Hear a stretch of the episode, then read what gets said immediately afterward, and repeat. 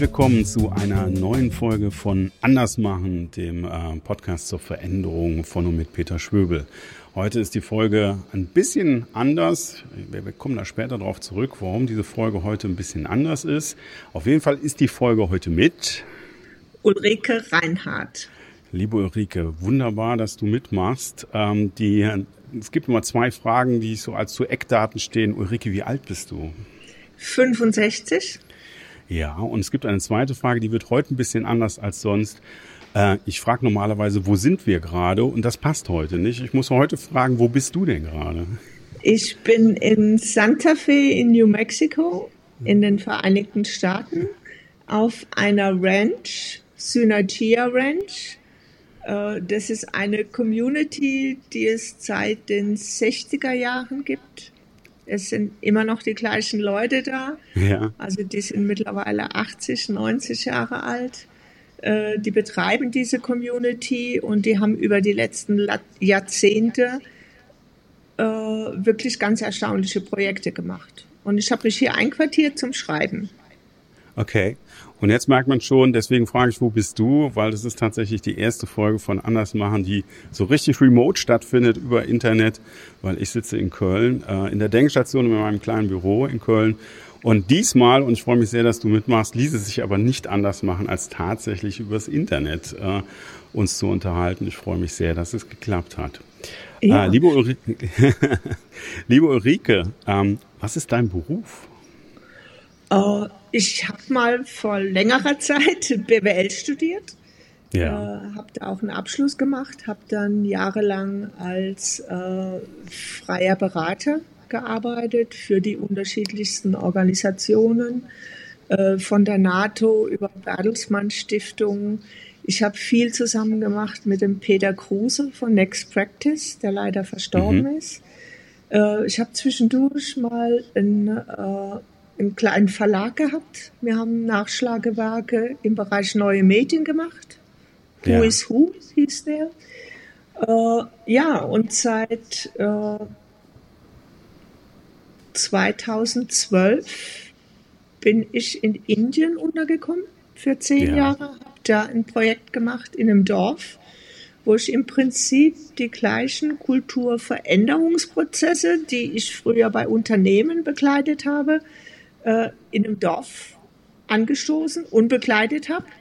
Äh, bin dann, als Covid zugeschlagen hat, zurück nach Deutschland, weil die haben ja. halt alle Leute aus Indien raushaben wollen.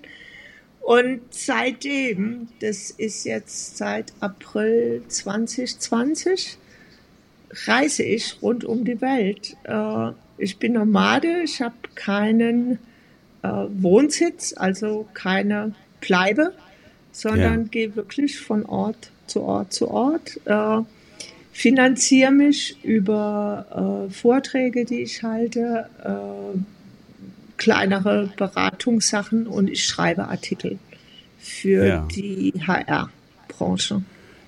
Ja, ist ganz interessant. Tatsächlich haben wir uns kennengelernt, beziehungsweise ich habe dich kennengelernt erstmal bei einem Vortrag für die Petersberger Trainertage, die in der Szene relativ genau. bekannt sind. Und da hast du einen Vortrag gehalten, den ich total spannend fand. Wir haben dann ganz kurz danach äh, einmal gesprochen. Äh, ja. Ich, ich habe auch noch ein Buch erworben und wir sind dann später wieder in Kontakt gekommen, was mich sehr freut. Und äh, was mich wirklich äh, sehr beeindruckt hat, ohne da jetzt irgendwie so weit vorzugreifen, war eben diese Ableitung, äh, die du da gemacht hast. Also das, sage ich mal, bei diesen Sozialprojekten und bei diesen Unternehmensprojekten, dass die Regeln oder ich sag mal das Learning daraus, was wichtig ist und was nicht, dass du da diese Parallelen gezogen hast. Und das hat mich total erwischt und total mitgenommen. Und das fand ich tatsächlich in der Tat total spannend. Also ja, erstmal dafür vielen Dank. Ja, es ging ja da nicht nur um die Learnings, sondern es ja. geht ja wirklich darum, wie, äh,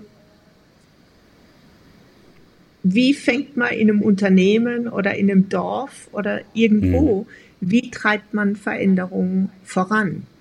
Äh, mhm. Und die Tools sind wirklich unabhängig mhm. von der Community, innerhalb der man verändern will. Also es ja. ist wirklich egal, ob es ein Unternehmen ist, ein Dorf oder äh, was weiß ich hier, so eine alte Hippie-Community. Ja. Ja, das ging tatsächlich bei deinem Vortrag, als zum Schluss so die, die wichtigsten äh, äh, Regeln oder, oder Empfehlungen kamen. Da ging mir wirklich eine große Lampe auf, weil ich gedacht habe, das ist, äh, ist ziemlich nah dran an dem, was ich so den ganzen Tag tue. Also das fand ich wirklich sehr, sehr spannend. Wir kommen da ja. sicherlich gleich nochmal drauf zurück. Ähm, die Frage nach dem Beruf, äh, haben wir schon gesehen, die bedarf schon einiger Zeit. Mal gucken, was mit der nächsten Frage ist. Was ist, was empfindest du denn als deine Berufung? Uh, meine Berufung, das ist, ist schwer. Uh, ich würde einfach für mich selber sagen, das Beste aus dem Moment zu machen und das Beste ja. im Moment zu machen. Uh, solange ich das mache, dass ich weiß, ich gebe im Moment, zum Beispiel jetzt in diesem Podcast, das mhm. Beste, mhm. was ich im Moment machen kann, dann ja. kann ich rückblickend nie irgendetwas äh, äh, wie, regret, mir fällt gerade das deutsche Wort nicht ein, Entschuldigung. Ähm, äh, äh bedauern. ja, dann Beda muss ich bedauern, würde ich sagen. Ne? Äh, nichts bedauern, weil ich habe ja. wirklich in dem Moment das Beste gemacht. Und das ist, glaube ich, äh, das ist das, was ich versuche und das ja. ist das, wo ich sagen würde, ja, das kann ich unterschreiben als meine Berufung. Ja, wunderbar. Vielen Dank. Ulrike, dann lass uns mal zum, zum Kern dieses Podcasts kommen. Es geht immer um dieselben fünf Fragen zum Thema Veränderung, die ich dir gerne stellen möchte. Und Bitte. ich fange mal mit der ersten an. Genau, und ich fange mal mit der ersten an. Was bedeutet denn Veränderung für dich? Der Begriff oder ja, die Sache an sich? Ja, Veränderung. Wenn ich jetzt, lass uns vielleicht einfach mal auf das Beispiel Entwicklungshilfe und Janvar, was ich da in Indien gemacht yeah. habe.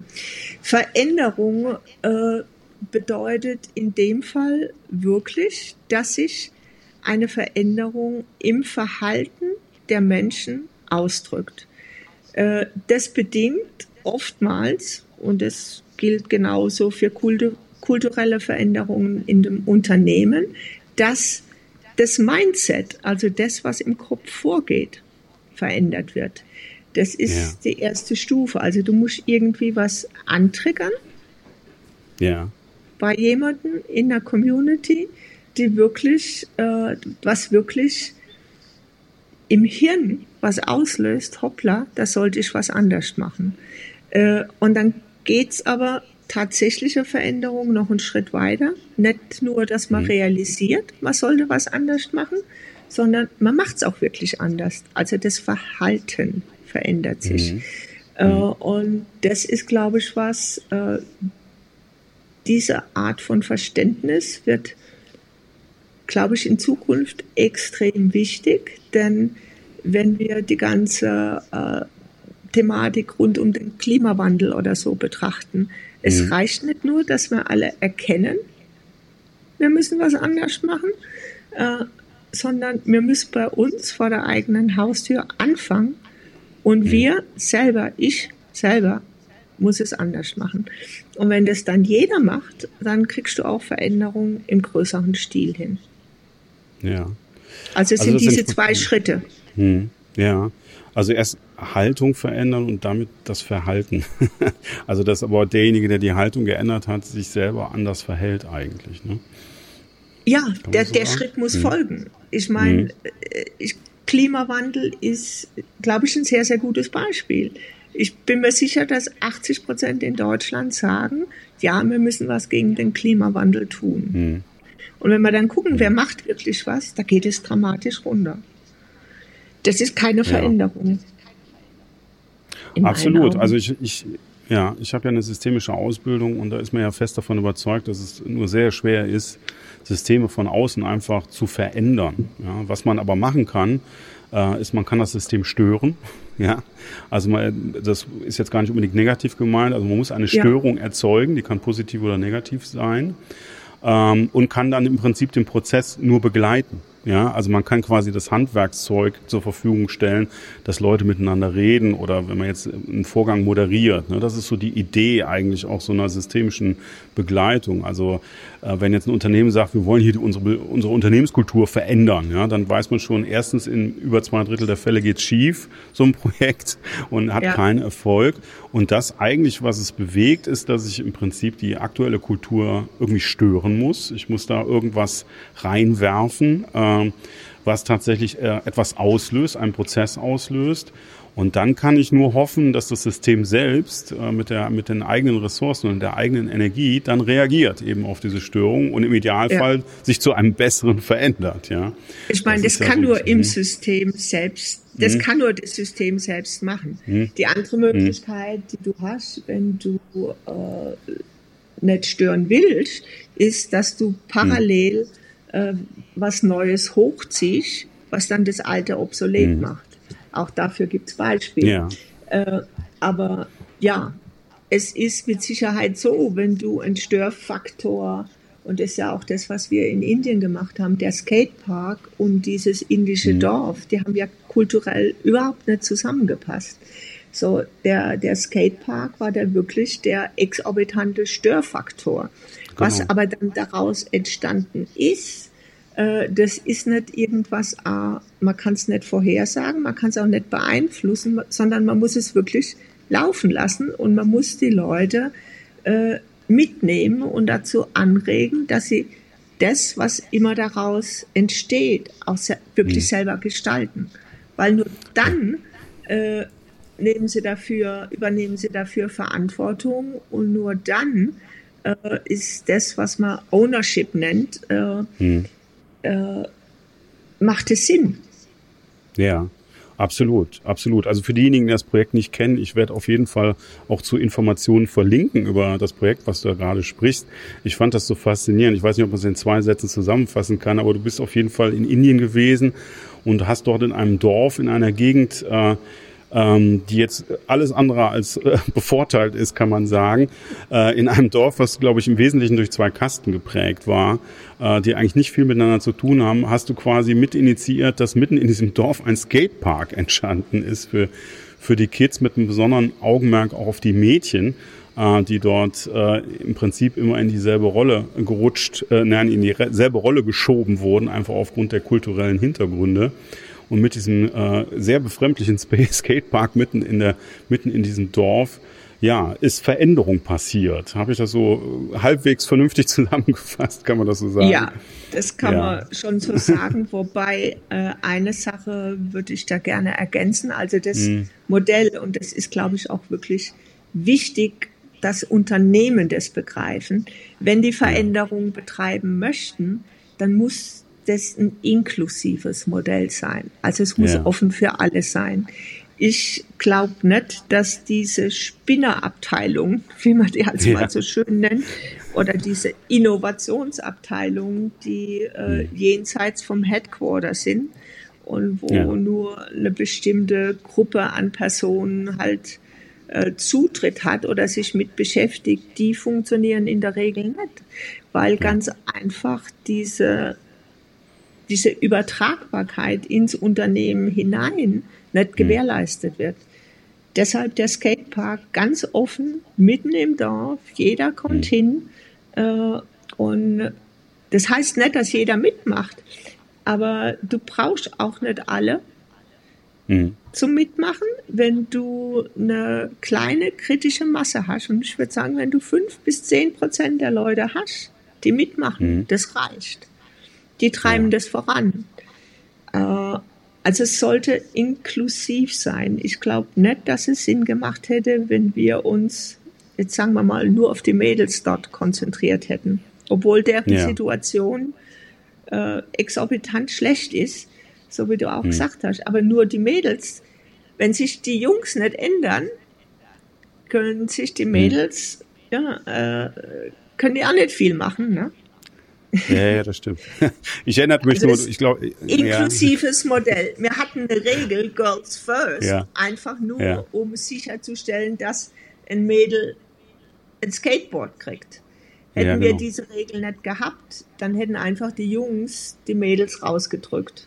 Äh, um das zu gewährleisten, haben wir das gemacht, aber nicht mehr und nicht weniger. Ja, ich, ich erinnere mich, es, zwei Regeln sind mir im Sinn. Ich glaube, die erste Voraussetzung war, dass man in der Schule war vormittags, glaube ich. Ne? Kann ja, no sein, school, no war? skateboarding. Ja. Genau, no school, no skateboarding und genau. Und die zweite Regel war, wenn ein Mädchen ein Board haben will, dann soll es das auch bekommen. Dann muss das abgegeben werden vom Jungen. Ne? Das hatte ich richtig verstanden. Genau. Ja, und das fand ich übrigens so faszinierend, weil du dann auch gesagt hast, das waren ja erstmal die einzigen beiden Regeln, ja. Und dann habe ich gedacht, so Moment mal, ja. das kann doch gar nicht sein. Ja, aber tatsächlich die Einfachheit ist äh, das Ausgestalten, das muss, da muss man dann schauen, wie was passiert. Und was du gerade sagst, was ich ganz wichtig finde, ist, äh, man kann nicht mit einem fertigen Ergebnis im Kopf daran gehen. Das wird nicht funktionieren. Ne? Du kannst, also ich glaube, es ist schon wichtig, dass man eine Vision hat. Ja. Äh, man sollte in etwa wissen, wo will ich hin also mhm. in, in äh, Chanvar war das sicherlich so, dass wir das Dorf äh, besser machen wollten, besser mhm. im Hinblick auf die ökonomischen, sozialen, hygienischen und, und, und Umstände. Ja. Äh, wir haben aber nicht ausformuliert, was besser heißt. Äh, mhm. Und wir haben nicht ausformuliert, wie wir da hinkommen. Ja. Also das war ein ganz organischer Prozess. Äh, und ich glaube, genau so kann es auch nur ein Unternehmen laufen. Wenn du das offen lässt, wie du da hingehst, auch oder hinkommst zu deiner Vision, wenn du offen lässt oder alle daran beteiligen willst, also zumindest in der Form, dass es offen für alle ist, dann kannst du Konstellationen erreichen, die vollkommen neu fürs Unternehmen sind. Da ist vielleicht mhm. irgendeiner in der Finanzabteilung, äh, der ein super Talent hat fürs Marketing. Der kommt nur nie ja. zum Zug, weil er nie gefragt ja. wird, weil er der Finanzmensch ja. ist. Äh, aber wenn du diese Ausgestaltung offen lässt, wer was übernimmt, wenn du wirklich äh, diese, diese Leadership-Kompetenz im Netzwerk zulässt. Das heißt, wenn da jetzt einer wirklich gerade super gut ist, dann soll er halt das machen fürs Projekt. Das heißt ja. aber nicht, dass er das das nächste Mal wieder macht. Ja, äh, ja. So entstehen diese Dynamiken, die du normalerweise nicht hast, wenn du alles vordefinierst. Und das eröffnet natürlich neue Räume. Ja, absolut. Absolut. Klar müssen Regeln bei Unternehmen in irgendeiner Form klar sein. Du kannst nicht gerade irgendwie eine Störung initiieren und dann äh, passiert irgendwie was und dann hast du hinten raus nicht geklärt, haben die Leute Zeit, um diese Idee umzusetzen, haben wir ein Budget, gibt es Zuständigkeitssachen oder so. Das muss natürlich schon im Unternehmen geklärt werden, wenn du Räume aufmachst. Äh, ja. Aber wie das dann letztendlich passiert und was passiert, ist, glaube ich, relativ unerheblich. Ja. Spannend auf jeden Fall und ich glaube tatsächlich übertragbar. Lass mich mal zur nächsten Frage kommen. Was veränderst du denn gerade im Moment? Mich selber. ja. Das ist auch so ein, äh, ja, wie will ich sagen, kontinuierlicher Prozess. Ich denke, wenn man so lebt, äh, wie ich lebe, ich habe wirklich alles auf ein Minimum heruntergefahren also wenn ich sage alles, dann meine ich das mit Wohnsitz, Möbel, alles, was mhm. man so hat, was einem normalerweise äh, Sicherheit gibt. Ja. Oder wo Leute denken, es gibt ihnen Sicherheit. Äh, das bin ich alles losgeworden oder äh, habe mich davon gelöst und lebe eigentlich wirklich immer da, wo ich gerade leben will äh, habe zwei Koffer, das ist alles, was ich habe, äh, und gestalte mein Leben so. Äh, was ich dabei gelernt habe jetzt über die letzten dreieinhalb Jahre, ist sicherlich so, auch schon in Indien. Ich meine, das war einfach ein komplett anderes Leben als das, was man halt in, in, in Heidelberg, wo ich ursprünglich herkomme, hat ja. oder kennt. Äh, man braucht wenig, hm. wirklich ganz, ganz wenig, um zufrieden zu sein. Ja. Also ich brauche kein Haus, ich brauche äh, kein dickes Bankkonto, ich brauche keinen äh, regelmäßigen Job oder so. Äh, ich lerne mehr und mehr, äh, je, je, wie soll ich sagen, je klarer und je ausbalancierter ich in mir selbst bin, mhm. dann desto besser geht's mir und desto äh, größere Möglichkeiten eröffnen sich einfach. Mhm. Und das ist ganz spannend, selbst im höheren Alter, im Rentenalter, ja. das zu erleben. Also ich finde es ja. total spannend, sehr angenehm und es ist einfach eine, eine Dimension, die ich bisher äh, im Leben nicht hatte. Ich meine, ich habe auch ein Kind großgezogen mhm. und so. Und, äh, und das ist toll. Ja. Das würde ich jetzt gerne mal so stehen lassen, auf jeden Fall. Weil ich denke, zu, ja, nee, ich habe ja gerade gesagt, ich möchte stehen lassen. Ich lasse es mal so stehen. Es ist für viele, glaube ich, schwierig, ähm, diese so einen Sicherheitsfaktor aufzugeben. Ne? Und die Frage ist, was gibt einem wirklich Sicherheit? Ne? Das ist, äh, das ist, ja, das ist ein anderes Thema. Hm, genau, aber da mal drüber nachzudenken, tut wahrscheinlich allen mal ganz gut. Ja, jetzt kommt das eigentlich schon mal die nächste Frage. Ja. ich ich nehme das mal mit, weil ich bin, bin mehr so ein Jäger- und Sammler-Typ, muss ich ganz ehrlich sagen. Und da, ja. das ist diese Frage, was man von diesen ganzen gesammelten Dingen tatsächlich noch braucht oder was einen da wirklich weiterbringt. Das hilft sicherlich da ab und zu mal in sich zu gehen und mal drüber nachzudenken. Genau. Die dritte Frage, da sind wir schon, haben wir schon viel von gehört. Ich möchte sie trotzdem gerne nochmal stellen. Ähm, was, was hat, ja, oder ob es hat nochmal ein anderer Aspekt. Was hat dich denn verändert in der Vergangenheit? Ich glaube, es ist meine Offenheit, die hm. ich habe, Dinge anzugehen und dadurch einfach äh, zuzulassen, dass die ganz unterschiedlichsten Sachen auf mich eindringen. Und ja. das hat natürlich äh, dann auch in irgendeiner Form immer wieder Konsequenzen für das, was man selber macht.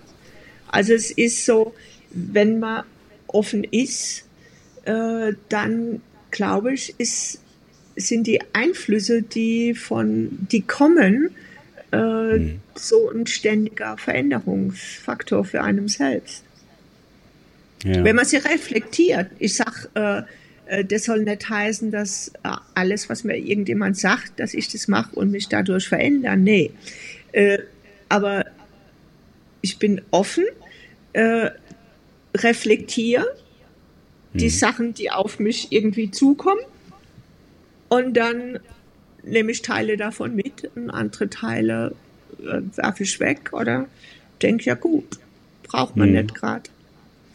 Also das ist wirklich das, was reinkommt in mich selber, äh, mhm. das ist so, das ist so die Zutat für die andauernde Veränderung. Ja, also wie so ein Kreislauf tatsächlich, der aber auch nur in die Gänge kommen kann, wenn ich tatsächlich dafür bereit bin und auch aufmache, ne? dass, dass äh, ich mit meinen Tätigkeiten und darauf reagieren kann.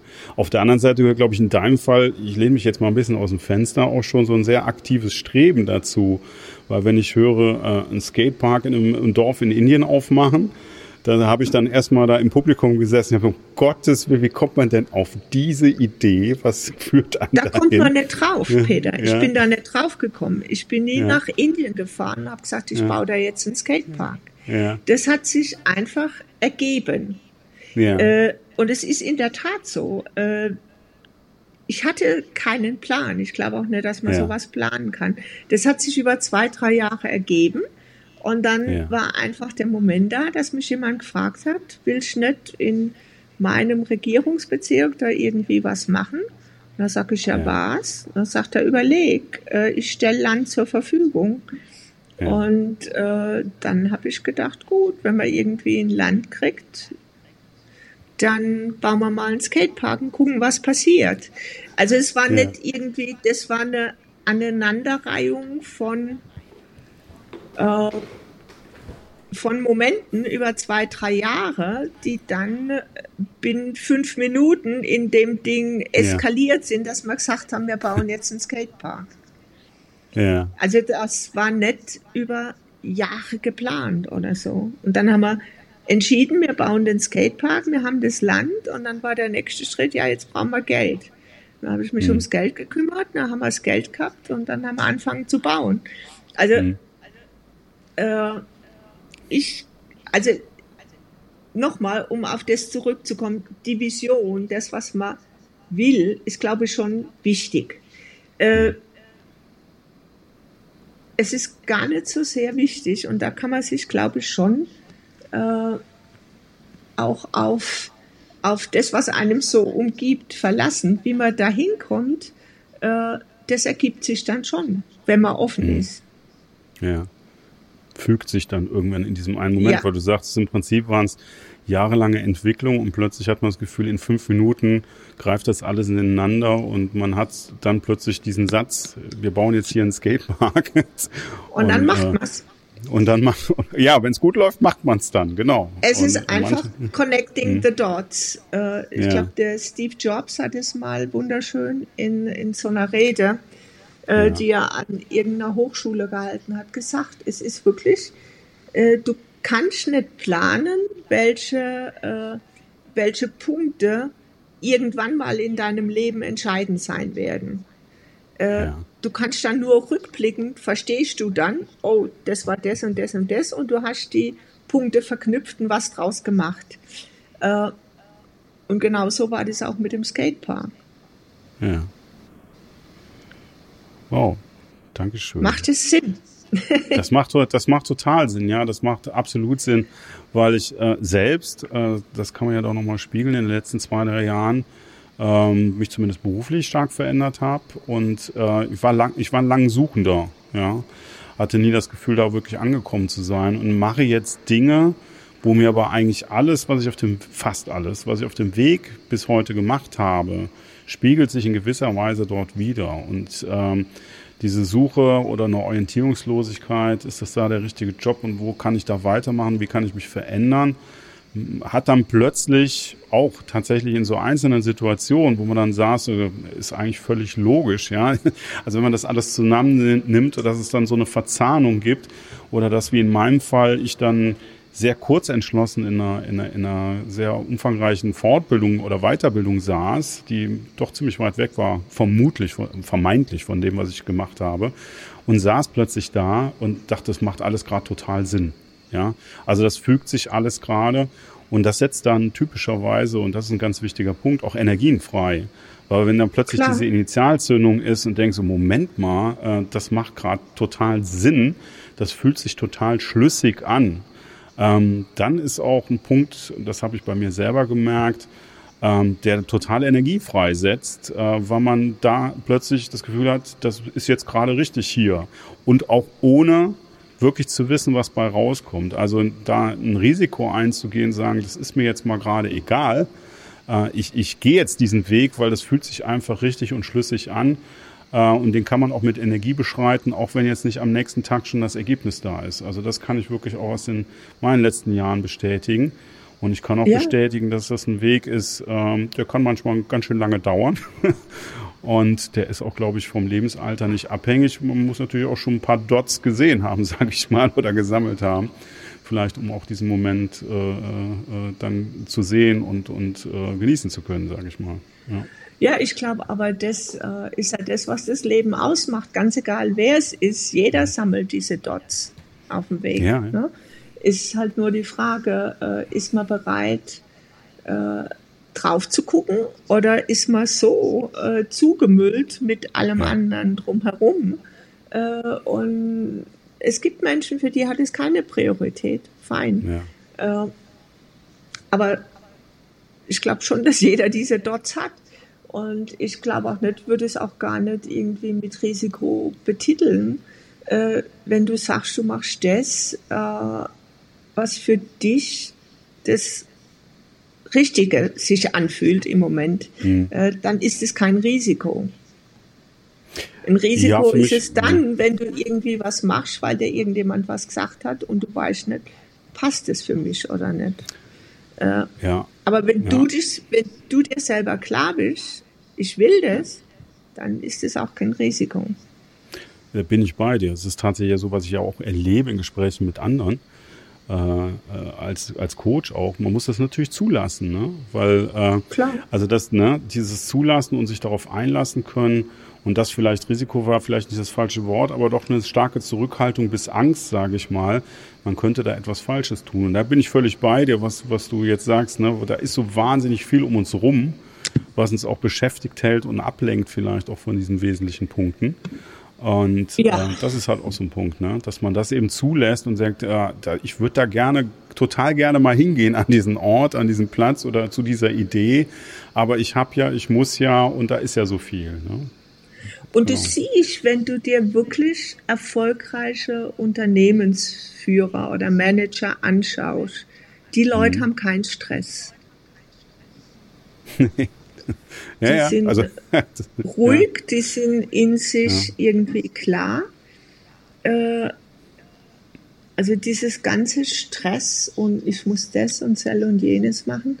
Äh, also mhm. ich habe oft das Gefühl, das ist sehr, sehr hausgebacken, um oder hauptmacht, um irgendwas anderes zu verstecken. Ja, das kann. oder nicht drauf gucken zu wollen. Ja, Weil es ist wollen, ja nicht immer hm. einfach, wenn man drauf guckt. Nee, absolut nicht, absolut nicht. Äh, das, da gebe ich dir recht. Da findet man auch nicht immer nur schöne Sachen. Ne? Also das ist auch klar. Und vor allem auch äh, überlegt man, dann stellt man ja Dinge in Frage. Ne? Also ob der Weg, den man gegangen ist, äh, bis hierhin dann auch vielleicht ein guter und richtiger war. Also meine Erfahrung ist auch in, aus vielen Gesprächen mit anderen, es lohnt sich immer dahin zu gucken. Äh, und man darf da auch keine Scheu haben, weil im Prinzip das, was dann ab morgen passiert, in der Regel vielleicht ein Stückchen besser ist als das, was heute oder gestern passiert ist. Also die Wahrscheinlichkeit ist relativ Klar. hoch. Ja. ja. Ja. Dann lass uns mal zur nächsten Frage kommen, äh, liebe Ulrike. Was willst du denn noch verändern? Das ist, ist ja, es kommt wirklich drauf an, was noch auf mich zukommt. Ja. Äh, woran ich im Moment arbeite noch, äh, parallel zum Buch, was ich gerade schreibe, über, über die Learning von, von Indien, von diesem Projekt. Mhm. Da schreibe ich gerade ein Buch. Aber parallel mhm. bereite ich ein, äh, äh, ein Innovation Lab vor, wo wir ja. in Brasilien Leute zusammenbringen wollen, nächstes Jahr im November, um äh, Lösungen zu diskutieren, wie man Städte, also bestehendes Bauwerk, äh, wie man da CO2 dramatisch runterfahren kann. Ja. Äh, weil ich glaube schon, dass dieser Klimawandel, äh, der ist real äh, das mhm. wird immer alles äh, schneller. Die, die äh, Unfälle sozusagen häufen sich überall auf der Welt. Ja. Selbst hier in den USA, gerade vor zwei Tagen, war in Kalifornien große Überschwemmungen, alles. Äh, also es geht jetzt wirklich auch bei den, in der westlichen Hemisphäre kriegen es die Leute vor die Haustür gebracht, dass hm. Klimawandel real ist. Und ich bin schon davon überzeugt, dass wir nicht mehr allzu viel Zeit haben, um wirklich ganz, ganz äh, vehementer was dagegen zu tun. Ja. Und deshalb äh, werde ich da sicherlich in den nächsten Jahren mich damit beschäftigen. Und das Erste, was wir da machen, ist so ein Innovation Lab in, in äh, Brasilien, auch mhm. auf so einer Farm. Äh, und da bringen wir 15 Leute zusammen von Stadtentwicklern äh, über Architekten, Künstler, äh, Wissenschaftler äh, und ja, wollen im ersten Schritt halt potenzielle Lösungen diskutieren und im zweiten Schritt dann, wenn wir zwei, drei dieser Lösungen ausgewählt haben, wirklich in so eine Pitching-Phase gehen, um die dann mhm. marktreif zu machen, auch Investoren dafür zu finden. Also Incubator, wow. klassischer Incubator. Ja. Okay. Das ist ja auch nicht kein kleines Vorhaben. nee. nee. Aber ich glaube für mich ein, sinnvolles. Ja. ja. Und äh, es beschäftigt viele Leute. Es ist ein heißes Thema. Wir haben da Absolut, auch schon ja. Äh, mit angefangen. Ich habe die ersten Gespräche geführt. Äh, es ist fast weltweit, sagen die Leute, da das Gleiche. Äh, aber es ist halt, die, diese Awareness ist da, dieser Klick im Hirn äh, hat geklickt. Mhm. Aber jetzt müssen wir halt auch dahin gehen, ne? dass die ja. Stadtentwickler oder dass die Architekten sagen, äh, wir gucken uns nicht nur die Lösung an, die dem Kunden passt, weil er halt hm. bezahlt, hm. was ich mache hm. als Architekt, sondern wir drücken wirklich rein, dass es nachhaltiger ist, der Umbau oder was auch immer, ne? Äh, dass wirklich diese Verhaltensänderung äh, stattfindet, weil ich glaube, die muss stattfinden. Ansonsten äh, ja, sehen wir immer, immer mehr von diesen äh, Umweltunfällen. Ja, von diesen extremen Verhältnissen. Und ich glaube ja. tatsächlich, auch hier sind wir bei dem Thema, was wir vorhin mal hatten, äh, dass natürlich gerade da, äh, weil du sagst, es ist jetzt auch in der westlichen Hemisphäre angekommen, äh, dass es tatsächlich das Erleben ist, ne? Die Störung von außen ja. und plötzlich hat man diese extremen Ereignisse wir hatten es ja auch in Deutschland mit der Flutkatastrophe hier, ähm, dass plötzlich so, ach, das ist jetzt auch vor meiner Haustür oder trifft mich sogar ganz persönlich und das ändert doch tatsächlich einiges. Das ist natürlich dann schlimm, dass es erst dieser Ereignisse bedarf, aber das stützt ja halt wieder diese Theorie, dass es auch dieser Störung bedarf, um, um wirklich, damit das System anfängt, äh, selber aus eigener Kraft sich zu verändern. Ne?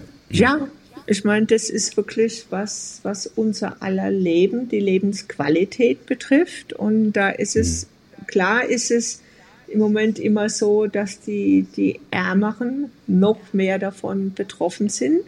Aber ja. wenn das Klima komplett kippt, dann haben auch die Superreichen äh, die gleiche schlechte Luft. Ne? Äh, Absolut. Insofern Absolut. ist es wirklich was, was uns alle angeht und wo wir echt was machen müssen. Hm. Und da ist, da ist Veränderung gefragt und da ja. ist vor allen Dingen auch jeder Einzelne gefragt, denn wenn ja. jeder Einzelne was macht, äh, kann man ganz, ganz viel erreichen. Und da sind sicherlich auch äh, ganz, ganz neue Modelle gefragt, denn ja. wenn wir weiter den großen multinationalen Konzernen folgen, äh, wenn wir nicht allzu viel erreichen. Ne? Ja, absolut. Okay, dann kommen wir zur letzten Frage, Ulrike. Was willst Oi. du in keinem, ja, das geht schneller als man denkt. Was willst du in keinem Fall verändern? Ich möchte in keinem Fall meine Offenheit verlieren. Hm. Hm. Punkt. ja, das können wir gerne so stehen lassen. Finde ich gut und passt ganz wunderbar zu unserem Gespräch bisher. Äh, liebe Ulrike, das war sehr spannend und ich glaube, ich hoffe, das war nicht unser letztes Gespräch. Ich würde mich sehr freuen, wenn wir das bei Gelegenheit nochmal wiederholen können. Ich möchte ganz herzlich danken für die Gelegenheit. Ähm, ja, danke auch zurück. genau. Über, über Kontinente hinweg, über, über sehr spannende Themen zur Veränderung. Ja, und ich würde mich sehr freuen, wenn wir bei Gelegenheit, wenn es wieder neue Themen gibt, das vielleicht einfach nochmal wiederholen können. Ich würde mich sehr freuen, Ulrike. Gerne. Vielen Dank auch von meiner Seite, Peter. War nett, hat Spaß gemacht. Danke dir. Herzlichen Dank. Jo. Ciao.